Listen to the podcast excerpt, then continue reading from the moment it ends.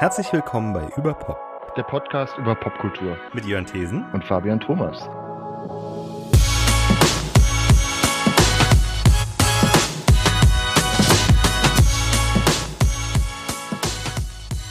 ...123.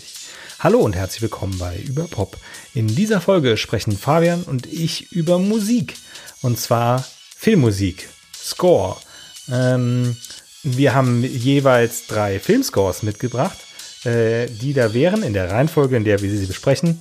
Ähm, Fight Club von The Dust Brothers, äh, Dead Man von Neil Young, The Social Network von Trent Reznor und Atticus Ross, Moon von Clint Mansell, Dunkirk von Hans Zimmer und Victoria von Nils Fram. Und äh, bevor wir das tun, hat Fabian noch eine Frage an mich und wir besprechen äh, Musik, die wir in der letzten Zeit gehört haben.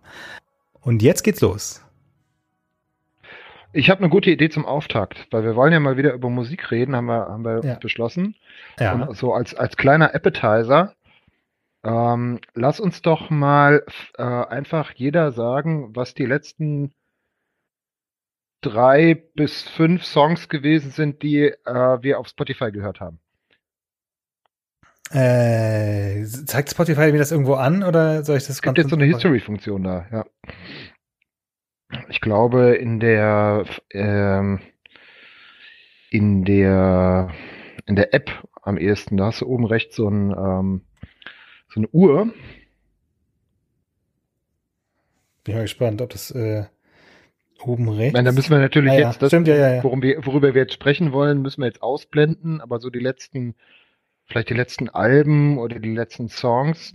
Finde ich eine ganz schöne, spontane. Ja, ich würde minimal Sache. schummeln. minimal schummeln. Äh, weil ich habe ähm, fast nur ein Album durchgehend gehört auf der Arbeit, aber ich habe heute Nachmittag noch was anderes auf YouTube, auf YouTube gehört. Und ja, aber ansonsten natürlich Sachen gehört äh, für, für die, die Folge. Ähm, aber das ist, mhm. Moment, nochmal gerade zurück. Jetzt leer das bei mir nicht, aber ich habe äh, äh, das aktuelle Album von Men I Trust habe ich äh, zuletzt viel rauf und runter gehört und auch heute komplett mindestens einmal ähm, mhm. äh, gehört. Men I Trust muss ich mich noch mehr mit beschäftigen, ist eine, ähm, ich glaube im weitesten Sinne Dream Pop Band, äh, die ich sehr angenehm finde, um sie bei der Arbeit zu hören. Ähm, äh, was ich auch noch gehört habe, das ist jetzt schon am letzten Freitag gewesen, das neue Album von Snail Mail, da hatte ich glaube ich auch von, schon von erzählt. Äh, mhm. Ich weiß nicht, ob das eine Solo-Künstlerin ist. Das habe ich mir auch schon Band. angehört, ja.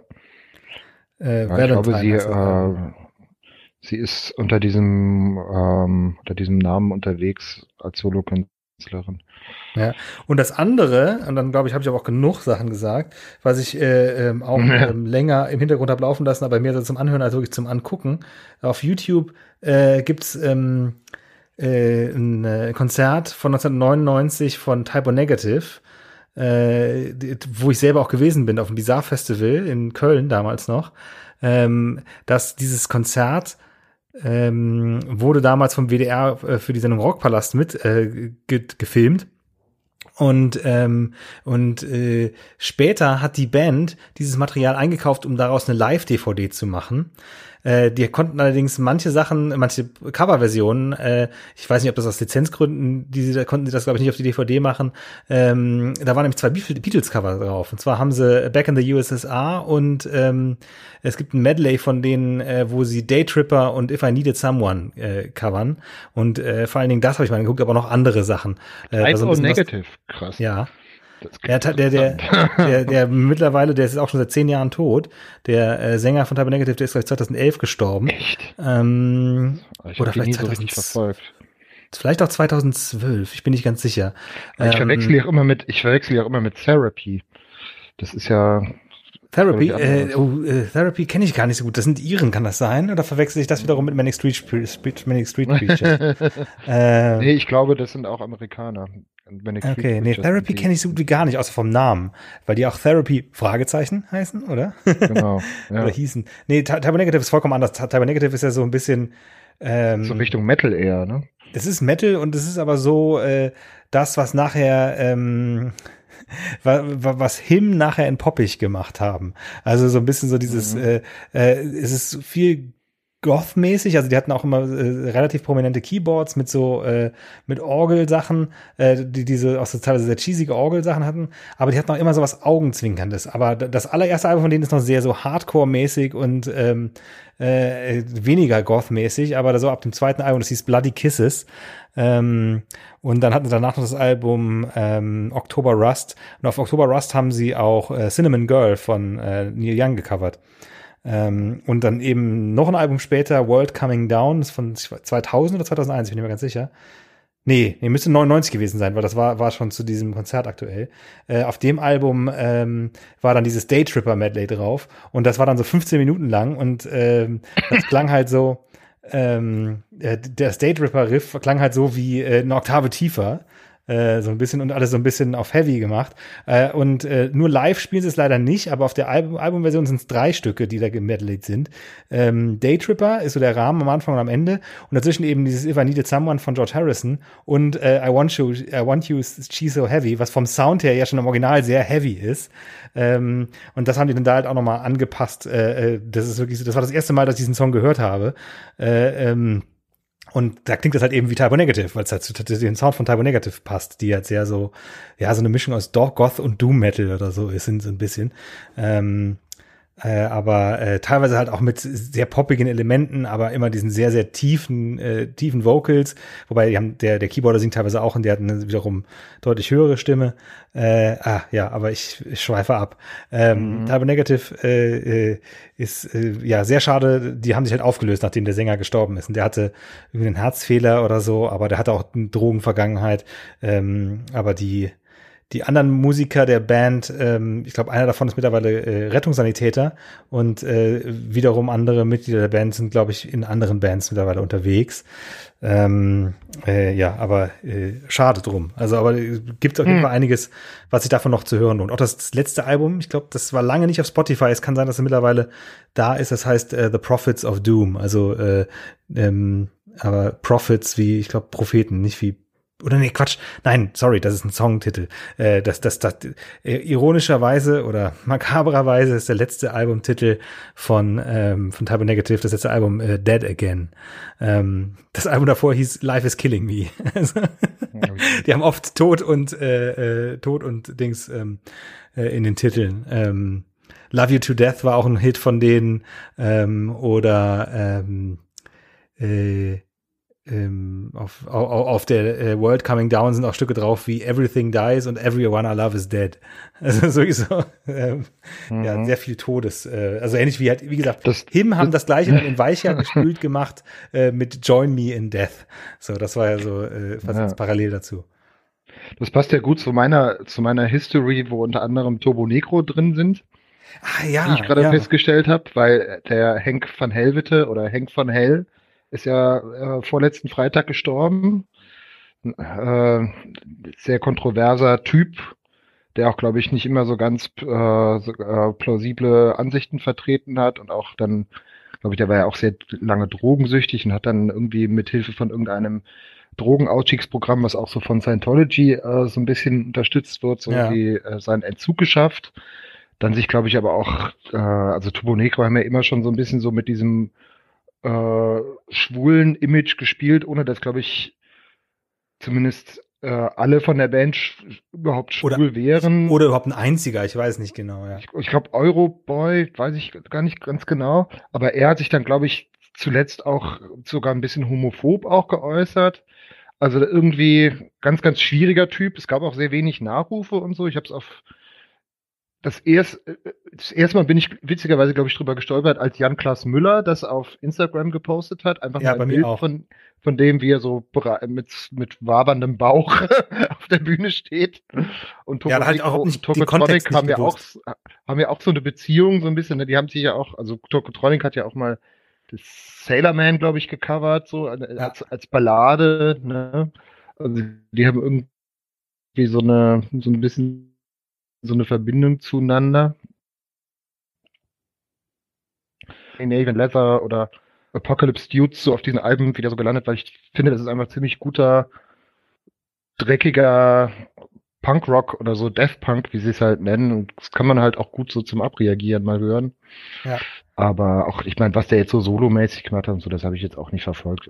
Also, ich war witzigerweise an dem äh, Abend, offenbar als er gestorben ist, es war aber, glaube ich, erst später bekannt oder es war an dem Abend jedenfalls noch nicht bekannt, auf einem Konzert, äh, auch irgendwie das erste Konzert seit Jahren und das äh, wahrscheinlich letzte wieder jetzt für eine längere Zeit im Astra Kulturhaus in Friedrichshain, wo äh, so eine befreundete, so, einer, wo ich, wo ich kannte, spielt in einer Band aus Düsseldorf und die haben so ein Düsseldorf Punkfest dann gemacht und dann noch äh, drei weitere Bands eingeladen, darunter Östro 430, glaube ich, auch so eine, so eine alte Frauen-Punkband und halt als Headliner Fehlfarben. Mhm. Das war ganz geil. Also die habe ich auch schon mal witzigerweise, also gibt es zwei Connections, die habe ich schon mal gesehen, zusammen mit Turbo Negro bei dem Fest für Rocco Klein, als dieser Viva 2 Moderator gestorben ist. Ja. Ich weiß gar nicht, ob du da auch warst. Oder nee, war, das war, da war ich nicht. Ob wir uns da noch nicht kannten, vielleicht sogar, weil das war irgendwie ein ganz, da gab es, wurden, glaube ich, zwei Abende gespielt in Köln, wo so eine ganz eklektizistische Bandzusammenstellung, und da haben auch die Sterne, glaube ich, gespielt und halt auch Turbo Negro und Family Five, Schrägstrich Fehlfarben. Und auf diesem Abend, wo ich jetzt äh, kürzlich war, war dann danach noch so, hat, glaube ich, der Drummer von den Toten Hosen dann noch aufgelegt. So Punk-Classics und dann liefen halt lauter Leute mit Turbo-Jugendjacken rum. Hm. Und dann stellte sich am, am, Tag später raus, dass der Hank van Helvete gestorben ist. Ja, äh, und ansonsten ist jetzt am Freitag erschienen, habe ich mir auch mal angehört, aber nicht weiter verfolgt. So, ich weiß nicht, ob du das mitbekommen hast. Es gibt so eine, ein, ein Albumprojekt, wurde glaube ich auch ein bisschen verschoben, was jetzt aber erschienen ist, äh, wo die Flaming Lips zusammen mit einer, ich glaube, 15-jährigen Nell Smith ein ganzes Album mit Nick Cave Coverversionen aufgenommen haben. Das heißt, Where the Viaduct Blooms. Ähm, neun Songs und das Witzige oder Pikante dabei ist, dass die offenbar gar nicht die, die Songs von Nick Cave so kennt. Sie haben ihr das irgendwie vorgeschlagen oder sind irgendwie, und sie ist die Tochter von irgendeinem Produzenten oder von irgendeinem, der halt da mit der, mit der Tour zusammenhängt und dann haben sie Girl in Amber, glaube ich, war das erste, was so veröffentlicht wurde, haben sie ihr vorgeschlagen, so das zu singen. Das hat ihr irgendwie so gut gefallen, dass sie jetzt ein, so ein kleines Album mit ihr aufgenommen haben. Ist aber, ja, das ist irgendwie ganz nett. Es sind ein paar, also so, der Weeping Song ist dabei und Red Right Hand, das kann man sich ganz gut anhören, aber es ist jetzt auch nicht mehr so äh, als, als, so ein, als so ein Gag, würde ich jetzt mal sagen. Ähm, genau, und ansonsten, ich glaube, das war's auch. Kurt Weil habe ich jetzt noch mal ein bisschen so die, späteren Sachen gehört. Über den haben, wir ja, glaube ich, auch schon mal gesprochen. So ein spät Grunge-Rocker. Bottle It In war, glaube ich, das letzte Album. Ja, und das ist auch Musik, die man so gut auf dem Weg zur Arbeit oder auch bei der Arbeit hören kann. Mhm. Ähm, äh, nicht verkehrt, ja. Also ich, ähm, ich, sorry, ich muss jetzt gerade nochmal in mich gehen, weil äh, ich hatte kurz einen Moment die, die, den Gedanken, dass Turbo Negro damals auf dem gleichen Bizarre Festival wie Turbo Negative gespielt haben, aber das waren zwei Jahre auseinander. Äh, 98, da bin ich auch gewesen. Das war mein erstes Bizarre Festival.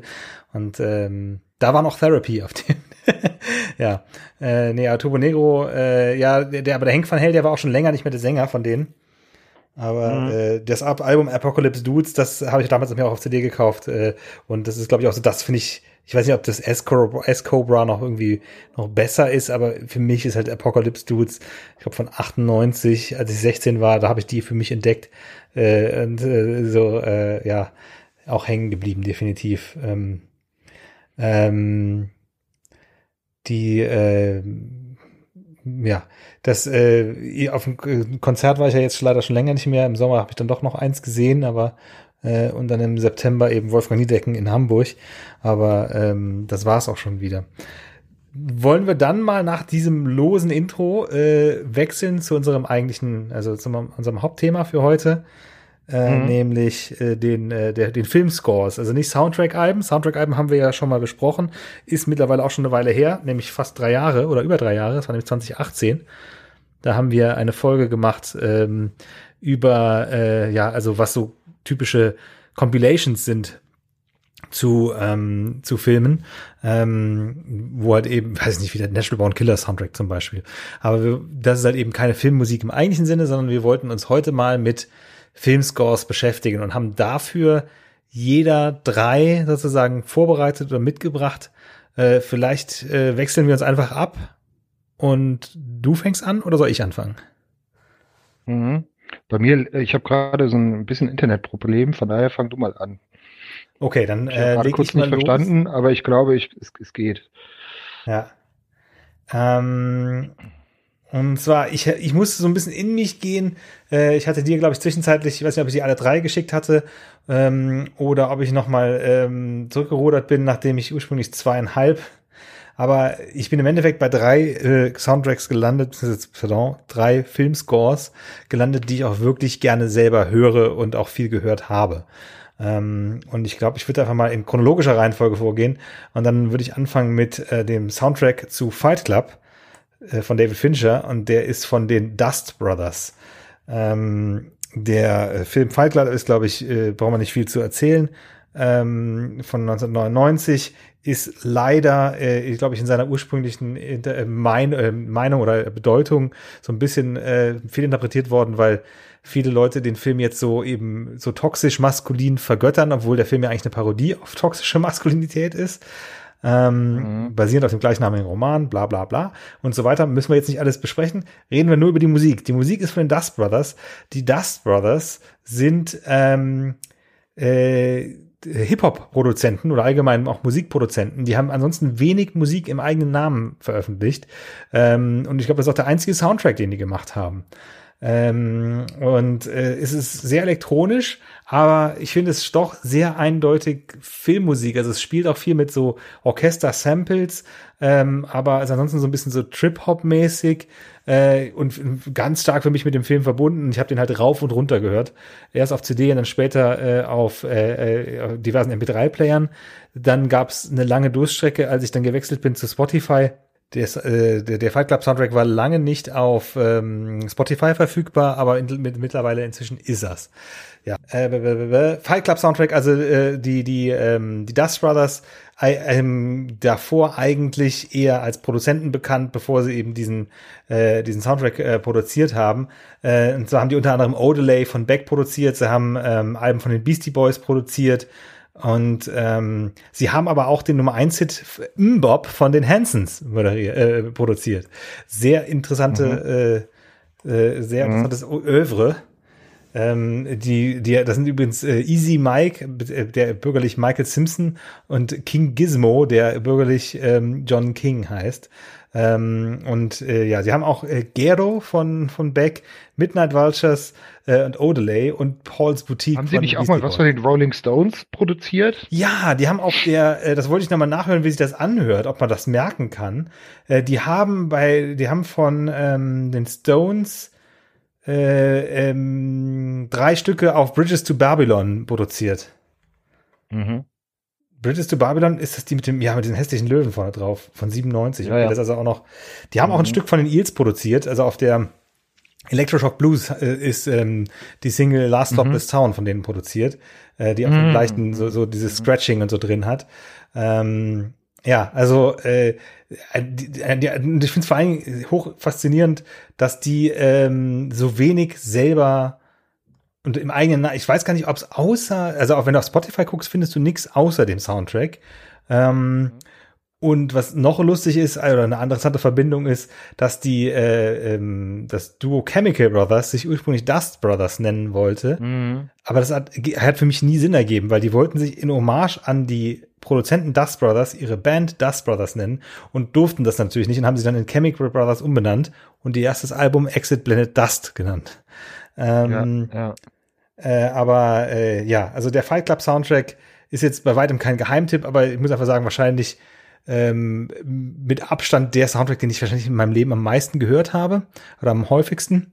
Ähm, weil ich den auch so, ja, also das war einfach auch so, so, was ich einfach gerne im Hintergrund gehört habe. Ob jetzt beim Sport oder mhm. äh, beim Arbeiten äh, im Studium. Also es war wirklich äh, ja, ist, ich kann es nur, nur empfehlen. Hm. Ja, ist interessant. Ich habe heute auch mal reingehört und mir kam der irgendwie so gar nicht bekannt vor. Ich meine, ich habe den Film auch schon häufig gesehen und äh, also auch so klingt halt auch so wie wie so Oldschool Trip Hop auch so oft, ne? Auch so relativ ähm, so auch so sehr sehr 90s einfach, ne? Ja, das stimmt. Aber es klingt auch sehr eigenständig so. Also es klingt auch wirklich so, als könnte man das sehr gut losgelöst von dem Film hören. Mhm.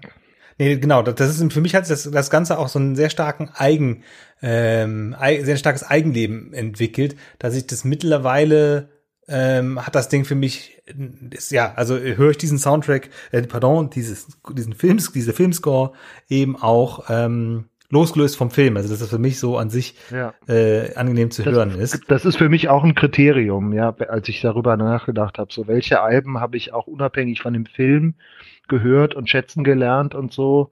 Und auch, also ich habe bei allen drei Alben eigentlich bewusst auch welche ausgesucht, weil ich meine, es gibt ja auch so, so Zwischendinger, wo es halt dann auch so, ja, um Songs, Songs sind, die auch in dem Film, also wie bei jetzt ähm, Once Upon a Time in Hollywood, die Stücke, die kommen ja alle in dem Film vor und so, ne? Aber trotzdem würde ich sagen, das ist schon eher ein Soundtrack-Album, nicht, also Soundtrack-Album und Score gleichzeitig vielleicht auch sogar. Aber jetzt halt nicht Musik. Aber es ist keine Score im Sinne von, von dafür geschrieben. Das ist, glaube ich, der Unterschied ist, wenn die Musik für den Film komponiert oder ge geschrieben wurde. Ja, das ist, also das so haben halt Tarantino und Tarantino und ähm, Wes Anderson gemeinsam, dass die halt sehr viel damit arbeiten, wirklich äh, Popmusik gezielt. Ich meine, das ist allgemein mittlerweile äh, gang und gäbe, auch in, in weiß nicht, irgendwelchen Blockbuster-Filmen, dass du solche Needle Drops hast, dass du dann bekannte Lieder, teilweise ist das sogar on the nose, was dann so läuft, dass das irgendwie ein Kommentar ist dazu. Aber ähm, äh, dann kommt halt eben danach eine Compilation bei raus, die jetzt sehr gut sind, wie zum Beispiel das Pulp Fiction Soundtrack oder sowas. Aber das ist halt eben jetzt nicht das, was wir eigentlich meinen mit äh, ja, ähm, interessant ist halt eben, dass, dass, dass, dass bei, bei Tarantino häufig gar keine wirkliche Score im eigentlichen Sinne gibt. Also dass da kaum äh, ja. explizit dafür äh, ähm, ähm, geschriebene Filmmusik drin ist. Äh, das hat Wes Anderson hingegen schon. Er hat zwar immer noch seine viel seine British Invasion äh, 60er Jahre Popmusik aus England irgendwie gerne drin aber ja, äh, nee, aber lustigerweise ist mhm. auch, glaube ich, wenn es um Musik und Fight Club geht, bei vielen einfach nur Where is My Mind von den Pixies drin, weil das halt eben am Schluss läuft und über den Abspann. Ähm, ja. Und was aber, glaube ich, was die Connection sein könnte, wie die Dust Brothers dazu kamen, den Fight Club Soundtrack zu machen, ist, dass die ähm, schon für den Film, ähm, äh, das ist ganz komisch, ich habe selber nicht gehört, für den Film Private Parts, was ja der, der Film über Howard Stern ist, ähm, da haben die schon einen Song gemacht namens Tortured Man, der eben äh, Howard Stern sozusagen so Spoken Word mäßig äh, äh, featured und ähm, und dann dazu ein Instrumental und das ist halt auch auf dem Fight Club Soundtrack ist ein Stück, aber das habe ich nie gerne gehört, äh, wo, wo ein Monolog aus dem Film von Brad Pitt gesprochen, This is Your Life heißt es, genommen ist und da, da das dann über Musik drüber. Aber das gleiche Stück ist auch ein normales Soundtrack-Stück, äh, äh Score, äh, ein, ein Stück aus der Filmmusik, äh, die es auch instrumental gibt und das fand ich immer angenehmer als da jetzt äh, ähm, äh, als eben diese, diese, diesen Pseudo-Rap dann von, von, äh, von Brad Pitt mir anzuhören. Ja. Trotzdem habe ich bei meiner Auswahl halt auch ein bisschen ähm, ein, nur wirklich einen klassischen Komponisten dabei, würde ich jetzt mal behaupten. Und ich kann ja auch mal chronologisch anfangen. Ja. Und das erste ist einfach ein, auch tatsächlich ein Rockmusiker, der einen Soundtrack macht, aber dieser Soundtrack ist wirklich einfach ein Soundtrack eigenen Rechts, aber auch gleichzeitig ein Album, was man sehr gut hören kann. Es ist nämlich der Soundtrack von dem äh, Jim Jarmusch-Film Dead Man, komponiert und geschrieben von Neil Young 1995. Und die beiden haben sich, glaube ich, kennengelernt über verschiedene Ecken. Irgendwie haben so einen gemeinsamen, teilen so einen gemeinsamen Spirit. Äh, es hat auch später dann, ich glaube im Jahr 1997, Jim Jarmusch so eine einen Konzertfilm oder so eine Art ja, Dokumentation über Neil Young und Crazy Horse gemacht, der Year of the Horse heißt, wo er so ein bisschen sich auf der Tour begleitet hat und auch, aber auch Archivmaterial verwendet. Und der hat ja eh auch viel auch so mit, mit, mit Alternative oder Rock Leuten so zu tun, auch so mit Iggy Pop oder so oder ähm, äh, der ja auch zum Beispiel in dem, in dem Film Deadman selber mitspielt, in so einer ganz kleinen Nebenrolle. Und na, das ist einfach äh, diese Kombi, glaube ich, a match made in heaven, insofern, weil die Stimmung von dem Film sehr gut eingefangen wird durch die Art, wie Neil Young dann dazu die Musik macht. Der Film ist ja quasi so ein, so ein Spätwestern oder ein Anti-Western, komplett in Schwarz-Weiß gedreht. Äh, auch eine sehr eine frühe Paraderolle von, von Jenny Do äh, Johnny Depp. also so eine Indie-Rolle ja auch. Jenny Depp. der äh, dann quasi als der sprichwörtliche Dead Man so seine Reise ins Totenreich antritt. Und es ist alles so, du siehst die Verwüstung, die die Weißen sozusagen im Indianergebiet angerichtet haben. Du siehst, es ist so eine ganz albtraumhafte Atmosphäre. Es tritt dann halt auch noch dieser Native American auf, der ihn dann begleitet. Der sagt so, my name is nobody. Und äh, in ihm den Dichter James Blake äh, erkennt. Äh, J ähm, William Blake. William Blake. James Blake ist jemand anderes. ja. Und ihn Hat auch dafür hält letztes Jahr. und ihn dann die ganze Zeit äh, und, und dann und da gibt es auch so ein paar Passagen, die in dem Film äh, äh, ausgesprochen werden, die dann auch in dem Soundtrack tatsächlich wieder vorkommen. Also so so so ähm, so Gedichte, die dann halt der äh, Nobody vorträgt oder auch kurze Passagen von dem von der Rolle von von Johnny Depp. Und das Prinzip finde ich auch einfach ganz toll, wie dieser Soundtrack entstanden ist, weil der äh, Jim Jarmusch äh, Neil Young einen Rohschnitt von dem Film gegeben hat und gesagt hat, so setz dich damit jetzt mal hin, guck dir das an und spiel einfach, äh, was, was, was dir dazu so gefällt. So, es ist nur wirklich eine E-Gitarre, die so frei improvisiert, sonst nichts. Und das, mhm. es gibt eine, eine Single, glaube ich, die heißt, oder Single oder ein, ein Einzelsong, der witzigerweise auf dem Soundtrack selber gar nicht vorkommt. Der ist, das ist der, der, der Theme, Theme from Deadman, also der Title-Song, der, mit dem der Film, glaube ich, anfängt. Der, den kann man separat, glaube ich, auf YouTube oder so sich anhören. Da wird so ein bisschen das ganze, ähm, die ganze freie Improvisation so auf so drei Minuten so zusammengeschnitten und es hat kriegt irgendwie so ein bisschen so einen Fluss. Also man erkennt so bestimmte Themen und Leitmotive, die vorkommen. Manchmal ist es aber auch nur so ein bisschen atonales Geschrabbel, aber also es passt wie angegossen zu diesem Film und wiederum ist es aber auch ein wirklich tolles, ja, so, so auch so ein, so ein Experimentalalbum, wo du einfach jemand auf der, auf der Gitarre so 90 Minuten improvisieren hörst und das auch so, so ein bisschen so, ja, auch so ein bisschen so was Halluzinatorisches hat. Also große Empfehlung. Ich glaube, es war eine Zeit lang auch schwer zu kriegen. Sie haben es wieder neu aufgelegt jetzt. Ich habe mir irgendwann mal die CD äh, über den Secondhand-Handel, glaube ich, sogar gekauft. Ähm, aber sowohl der Film als auch die, als auch der Soundtrack, als auch die Kombination kann ich alles empfehlen. Ist wirklich einer meiner All-Time Favorites. Mhm. Haben wir auf jeden Fall auch schon mal, äh, nur eben nicht äh, im Podcast, aber haben wir gar nicht schon mal drüber gesprochen. Ich habe Deadman den Film auch mal gesehen, aber ich weiß nicht, ich fand ihn sehr schwierig. Ähm, äh, also der, der ist ja so ex in extrem schwarz-weiß, glaube ich, gemacht, ne? Also wirklich so sehr kontrastreich. Ja. Ähm, aber äh, ja, und der ist auch sehr langsam auch den Soundtrack erzählt, nicht ne? Nichts besonders äh, sehr leicht zu erschließen. Also das ist mhm. weitgehend, also eher, eigentlich immer eher Solo, ne? Also ähm, es sind mhm. ein paar Sachen, die sind nicht Gitarre, sondern irgendwie dann auf dem Klavier, aber es ist wirklich so, dass du dann, es gibt irgendwie so Gitarre, Gitarre Solo und dann hast du wirklich nur ihn auf der Gitarre improvisieren. Ne? Und das ist äh, mhm. äh, ja sehr, sehr dann ähm, äh, äh, ich glaube, wir haben eh einen ziemlichen Kontrast immer in den Sachen, die, die wir haben. Äh, wenn ich mal weitergehe, ähm, äh, ich habe ja schon äh, erst neun, also 99 angefangen. Äh, mein ähm, nächster Soundtrack äh, ist jetzt bei weitem kein Geheimtipp. Äh, deutlich bekannter, glaube ich, als der, der Soundtrack von den Dust Brothers. Geht in eine ähnliche Richtung, weil er auch elektronisch ist. Ähm, und zwar äh, der auch mit dem Oscar ausgezeichnete Soundtrack, beziehungsweise die Filmscore ähm, zu The Social Network von, ähm, also der Film von David, auch von David Fincher. Das ja, jetzt erst auf. Hast du das ein bisschen so einen Schwerpunkt, ne? Hab ich ich habe so sehr über die Musik nachgedacht, dass ich gar nicht darüber nachgedacht habe, dass ich den gleichen Regisseur zweimal habe. Aber äh, die Musik von Trent Reznor und Atticus Ross, die hält eben mittlerweile auch die beiden festen Mitglieder von ähm, Nine Inch Nails sind. Zum Zeitpunkt, als sie diesen Soundtrack gemacht haben, war nur Trent Reznor Nine Inch Nails und Atticus Ross war aber ein äh, dauerhafter ähm, Kooperationspartner und äh, hat auch vorher, hat Atticus Ross auch schon andere Soundtracks gemacht. Ähm, so zum Beispiel von äh, dem Endzeit äh, äh, dystopischen Actionfilm Book of Eli, der auch nicht schlechteste Soundtrack von ihm solo. Also da, da kann man auch schon so ein bisschen den Stil hören, den dann Reznor und Ross später zusammen haben.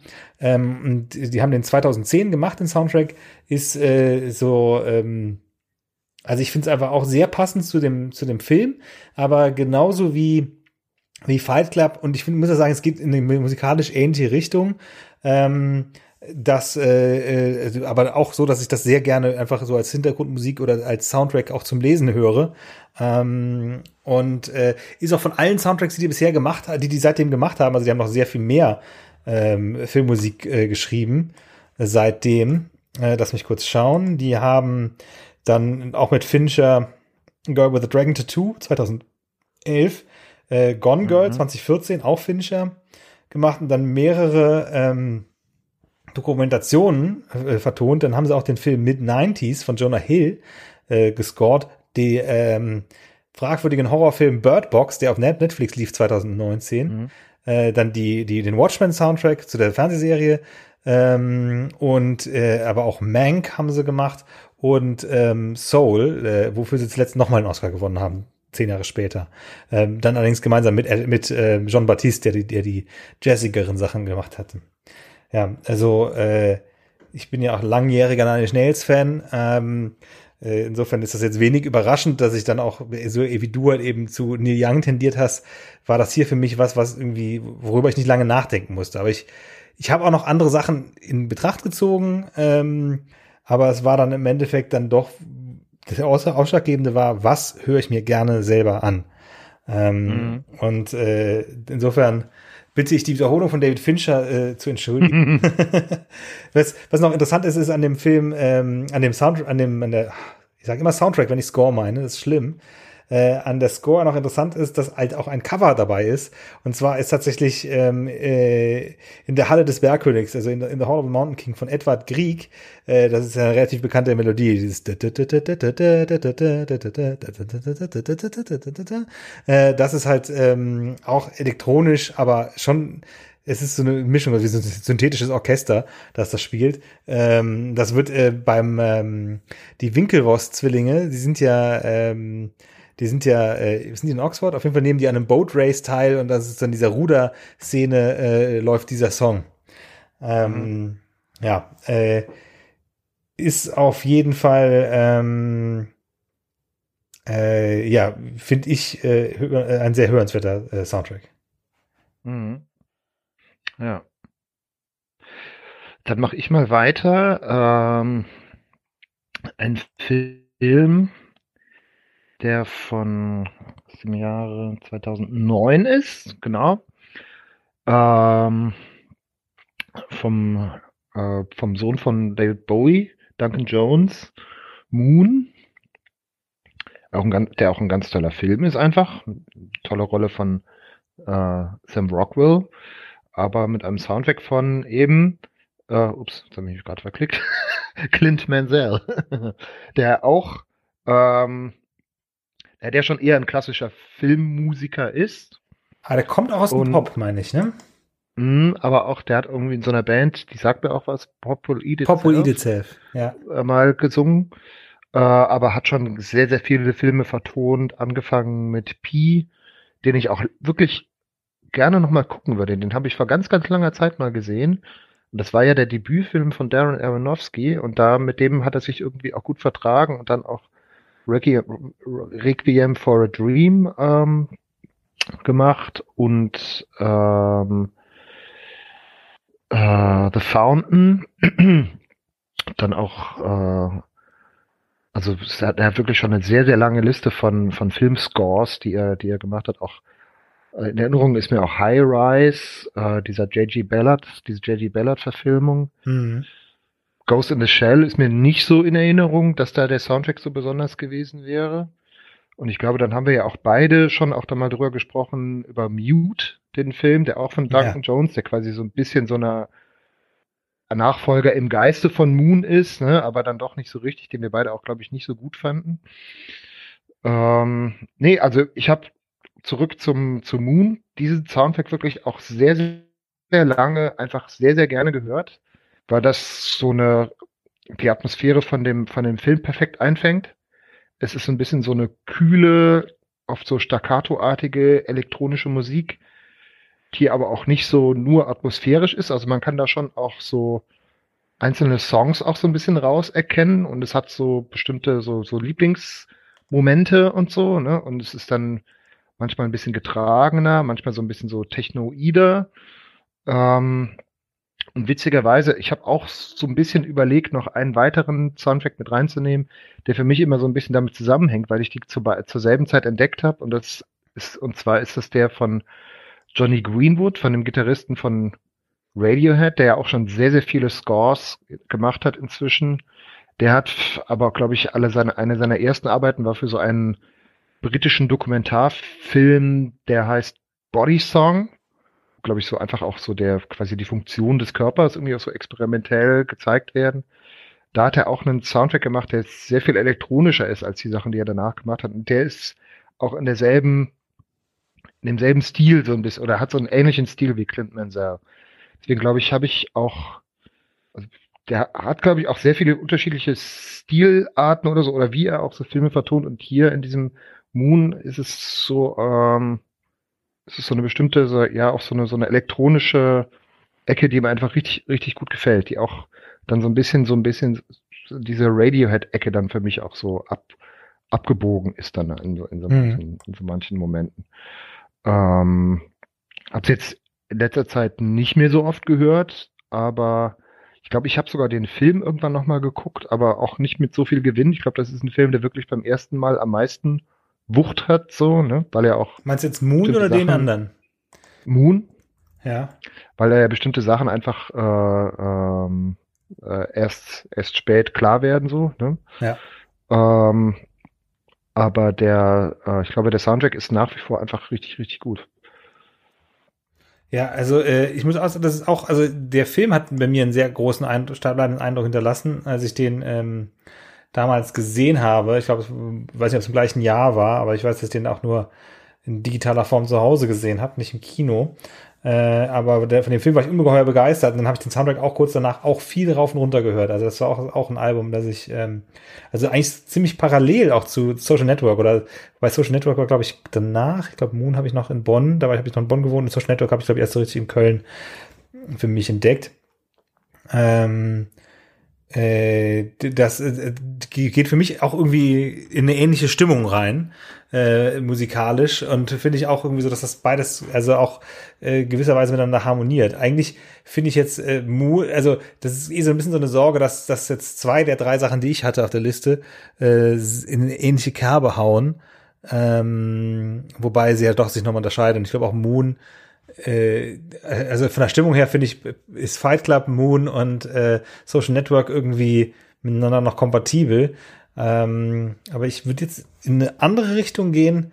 Äh, und zwar muss ich noch überlegen, weil erst hatte ich irgendwie überlegt, so, hm, will ich irgendwie was von John Williams, äh, irgendwie Star Wars oder so, aber da habe ich mir gedacht, so, wenn ich ehrlich bin, ich habe irgendwie Star Wars Filmmusik eher immer in Form von Compilation gehört, als dass ich jetzt wirklich gezielt von einem bestimmten Star Wars Film, zum Beispiel Empire Strikes Back, den Soundtrack jetzt kennen würde. Weil ich kenne einzelne mhm. Themen. Das ist ähnlich so wie Singles versus Album. Äh, so ein bisschen, mhm. dass ich bei bei John Williams die Greatest Hits halt ganz klar sind. Ne? Und das ist irgendwie so, außerdem finde ich es auch wenig, ähm, ja, jetzt nicht das Geheimtipp irgendwie so ein Anspruch sein müsste, aber äh, wenn man über Filme, ja, auch Ennio Morricone, äh, wäre auch irgendwie, irgendwie fast überflüssig jetzt drüber zu reden im Sinne von, äh, weil es natürlich ein ganz, das sind einfach die unbeschrittenen Großen. Ähm, Äh, wobei ich bei Ennio Morricone auch so ein bisschen das Gefühl habe, dass der eher, also der hat auch tolle Themen, Filmthemen geschrieben, ähm, aber das ist auch nicht so, dass ich sage, so ich höre mir jetzt den kompletten Soundtrack zu The Good and the Bad and the Ugly an. Da reicht es, also mhm. da, da, da wird man sich lieber die schönsten Filmthemen von Ennio Morricone anhören. Ähm, so, äh, diese ganze Ex, diesen ganzen Exkurs beiseite ist ähm, der dritte Soundtrack, äh, der, die dritte Filmscore, die äh, ich mitgebracht äh, habe, ähm, von 2015, äh, die Musik zu äh, einem deutschen Film von Sebastian Schipper. Äh, der Film heißt Victoria. Ich weiß nicht, äh, haben wir, aber weiß nicht, ob wir da jemals drüber geredet haben. Ähm, ich glaube schon, ja, doch. Ja, eventuell nicht ich im Podcast. Ziemlich sicher. Aber eben ein, der, der Film zeichnet sich eben dadurch aus, dass er in einer einzigen langen Take äh, gemacht wird, äh, gemacht ist und es, es spielt eben so in einer, im Laufe einer Nacht in den frühen Morgenstunden in Berlin ähm, und ist äh, ja nicht improvisiert. Ich glaube, vielleicht teilweise schon, aber das eigentlich Interessante ist halt eben diese lange, eine, eine einzige lange Einstellung, äh, in der das gedreht ist. Aber der Soundtrack ähm, dazu ist von Nils Fram. Äh, der ist ja äh, Pianist und elektronischer Musiker und so ein bisschen an der Grenze zwischen elektronischer und klassischer Musik. Und ähm, der Film hat teilweise äh, ganz schön viel Stress, aber die äh, Musik ist dafür umso äh, äh, kontemplativer und entspannter und ist auf jeden Fall so, wenn ich mir die anderen zwei Soundtracks, äh, anderen zwei äh, Scores, die ich mitgebracht habe, anhöre, ist das hier äh, so ein bisschen das Kontrastprogramm dazu. Äh, den habe ich auch auf Schallplatte, äh, im Gegensatz zu den ersten beiden. Ähm, und ähm, ja, äh, auf dem Album sind auch noch äh, elektronische Stücke drauf, die eher so Tanzstücke sind. Das finde ich für mich so ein bisschen den Flow von dem von der Score so ein bisschen ruinieren. Die sind auch aus dem Film. Also es gibt das irgendwie äh, ein Instrumental von Deichkind, äh, Happy New 4 ist da drauf und ähm, zwei Songs von DJ Kotze. Ähm, ja, das passt, gehört zum Film, aber ich finde das echt so, dass das so, wenn man das hört, einfach so sehr bricht mit der Musik von Nils Fram, dass ich es immer schade finde, wenn man das so in einem durchhört. Äh, aber die sind auch am Anfang und am Ende. Also das ist mhm. so, dass das so äh, ähm, die äh, ja sind extra so ausgelagert. Äh, ich habe vorher Nils Fram zwar namentlich schon mal gehört gehabt, aber ich bin auch erst über diesen Film dazu gekommen, mich überhaupt mal mit Nils Fram und dessen Musik zu beschäftigen, was ein bisschen schade ist, dass ich das nicht schon früher gemacht habe. Aber äh, ja, kann ich sehr empfehlen. Und das ist auch ein ganz guter Einstieg, glaube ich, in Nils Fram. Und der Film sowieso äh, würde ich auch, ist, glaube ich, kein Film, den man jetzt sehr oft gucken möchte, aber ähm, äh, ich könnte es auf jeden Fall ähm, empfehlen, den sich mal anzuschauen. Es, äh, ich meine, das ist auch immer noch auf Netflix. Mhm. Der ähm, Nils Fram schlägt bei mir immer ein bisschen auch in so eine Kerbe wie ähm, Johann Johansson Weiß nicht, ob die sich so ein bisschen ähneln. Wäre jetzt mal so mein. Da habe ich nämlich auch überlegt, ob ich von dem was nehme, aber dann doch auch festgestellt. Also ich mag den gerne, aber es gibt so ein, ein Album, äh, das ist aber einfach nur ein Instrumental, also da, da gibt es keinen Film dazu. ja. Deswegen Johann Jönsson. Das Album von Arrival, da hat er die Musik gemacht. Genau, weil der wäre noch ein, mh, ja. Das finde ich okay, aber nicht so nicht so übergut, ne? Ähm, und dann, ja, egal. Oder auch die Hil Hildur Gudnadottir, die diesen Joker-Soundtrack gemacht hat und auch den Soundtrack von, oder den Score, ne, von, ähm, von, äh, von Tschernobyl. Aber mhm. das war mir alles ein bisschen zu düster auch. Und so, so bin ich letztlich, aber ich wollte auf jeden Fall auch noch einen ähm, Komponist, Komponisten mit reinnehmen. Ja. Wobei ich es auch interessant finde, dass wir halt so, ähm, zum Beispiel gibt es, aber das, den kenne ich halt, aber, aber da äh, kann ich jetzt nicht so viel zu sagen und den habe ich auch nicht so richtig gehört. Es gibt ja auch einen, einen ganz berühmten Jazz-Soundtrack von ähm, Miles Davis zu dem Film äh, Fahrstuhl zum Schafott. Also das sind ja wirklich so Klassiker, so 60er, 70er Jahre Filme. Da gibt es bestimmt einiges, aber das sind auch, ja, wie du auch sagst, nicht so Sachen, die man jetzt wirklich aktiv hört, die man halt einfach gut findet oder die gut zu dem Film passen, aber das ist, weiß nicht, und auch so, so mit Star Wars oder so geht's mir eigentlich auch so. Von daher, und ich höre auch tatsächlich auch wenig so instrumental oder klassische Musik, so im weitesten Sinne, würde ich jetzt mal sagen.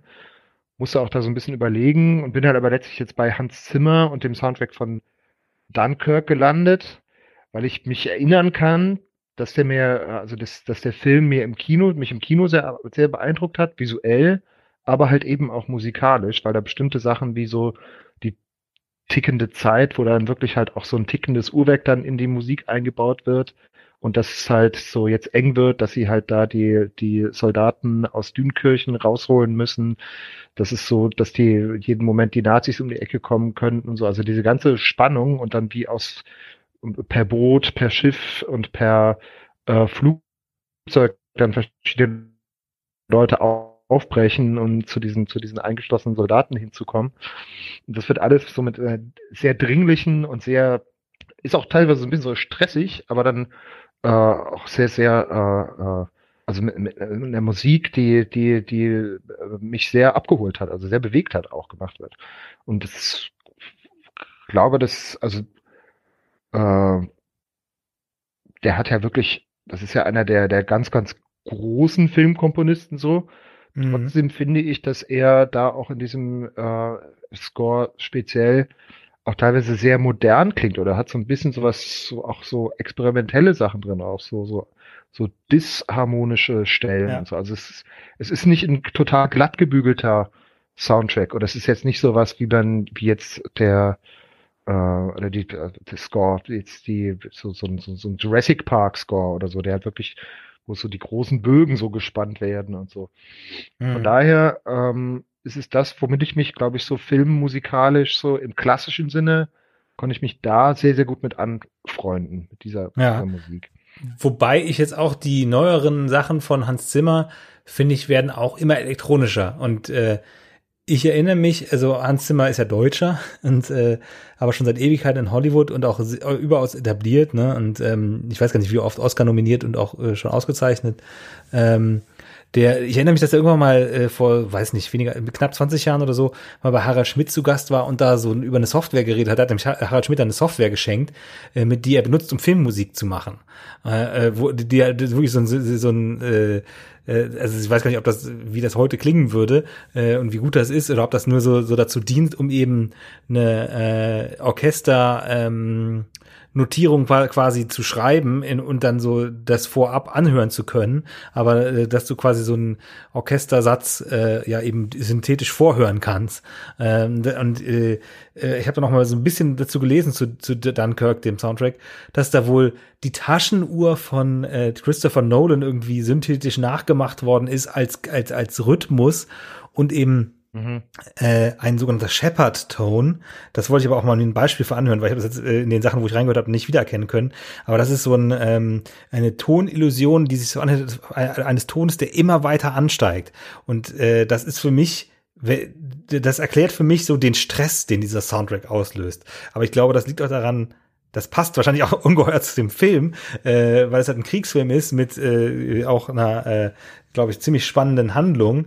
Ähm, aber dann auch so Sachen wie das auch äh, die ähm, äh, der, der, der, der, ich glaube, der Takt eines, eines Schiffsmotors wurde auch genutzt, um dann wiederum Musik äh, daran auszurichten. Also wirklich so sehr, der, der arbeitet sehr stark damit, äh, so auch Ton, äh, den er sich vorstellt, oder der Ton, der zum, äh, der, der sehr in die Handlung reinpasst, äh, als Inspiration zu nehmen, um das dann wirklich ja. auch so ähm, wie aural, sagt man aural für, für, für mhm. äh, gehörtechnisch, also äh, umzusetzen. Mhm. Ähm, Definitiv. Das ist bei dem Film mir sehr, sehr stark in Erinnerung geblieben, wie sehr die Musik in den, in das, in das Gezeigte so, wie das ineinander greift. Ja. Ähm, Hans Zimmer hat ja auch die, der hat ja schon viel mit, der, ich weiß gar nicht, der ist mit der, ist der eigentlich, ich glaube, der hat ziemlich bei allen letzten, den letzten zehn Jahren Nolan immer mit dem zusammengearbeitet, oder?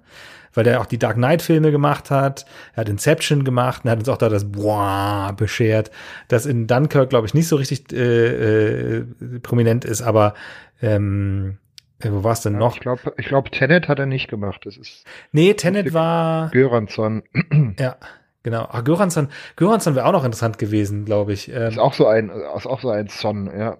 Ja, und äh, was noch, ähm, in Johansson, äh, den du eben erwähnt hattest, über den hatten wir mal gesprochen, als er gestorben ist, 2018, hatten wir, glaube ich, mhm. schon mal.